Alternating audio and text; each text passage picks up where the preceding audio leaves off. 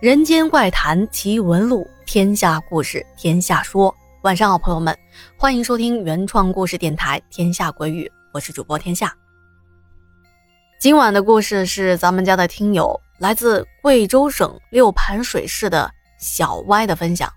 那在这里先感谢小歪的投稿啊。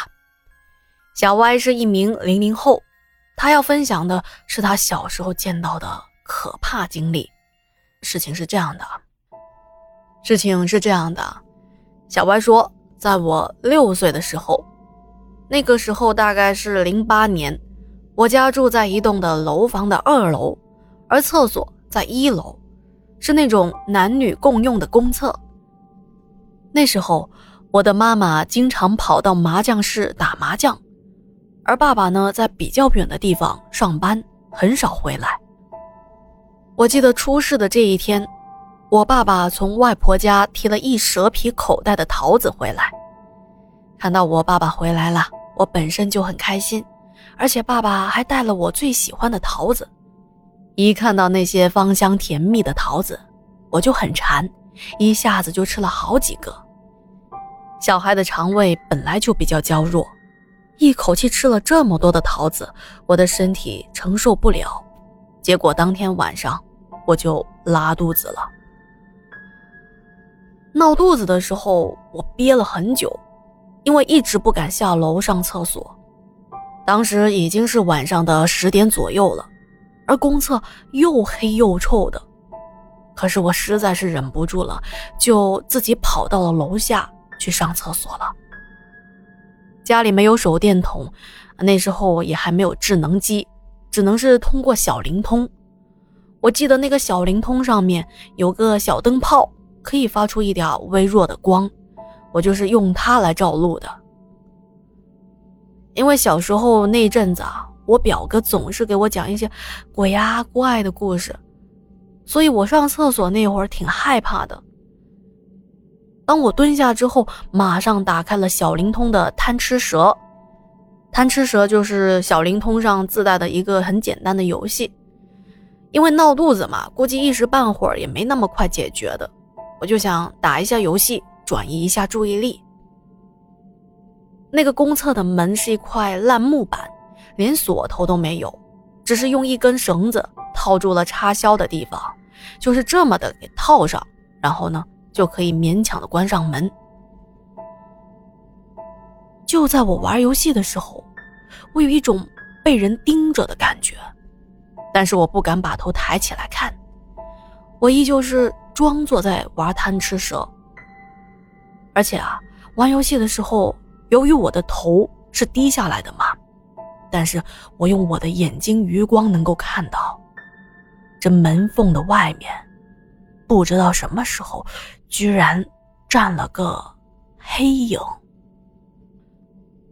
我记得厕所的对面有一棵月季花树，挺大的一棵，开花的时候很漂亮。红艳艳的。由于这一棵月季花树枝繁叶茂，到了晚上看过去，那一整片都是黑乎乎的。而门口那个黑影正站在了月季花的前面。当时我吓得啊，一动也不敢动，更不敢抬头去看，因为我不知道门外那个到底是谁。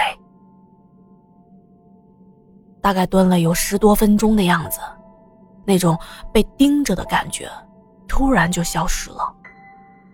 我这才把头给抬起来，我发现门口那个黑影不见了，只看到被风吹得摆动起来的月季花，它身上那些层层叠叠的叶子发出了哗啦哗啦的声音。上完厕所出来。我也不敢回家，因为回家的话只有我一个人。妈妈打麻将要打到很晚，有时候甚至还通宵呢。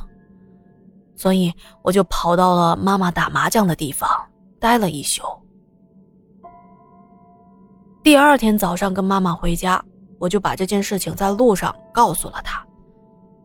可是她说我是自己吓自己，根本就没当回事儿。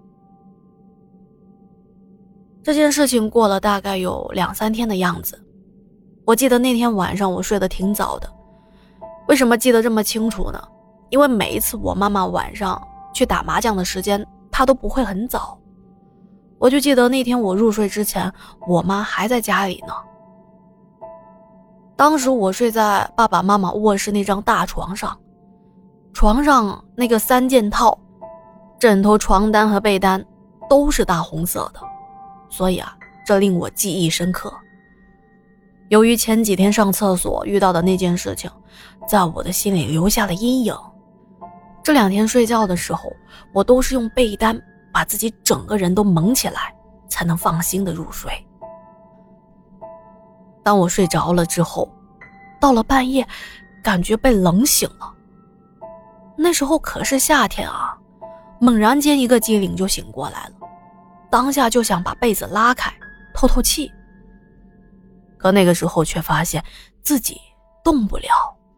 当时我正在想，哎，怎么会动不了呢？哎，这突然之间啊，可怕的事情就来了。我突然感觉到被子在动，就是外面啊，有人把盖在我头部的被子慢慢的往上提。我记得我的眼睛是睁开的，因为房间里多多少少还是会有一点光亮，像月光什么的。我眼看着我那被子啊，被人一点点的。掀了起来，接着我就看到床边站着一个黑乎乎的人影。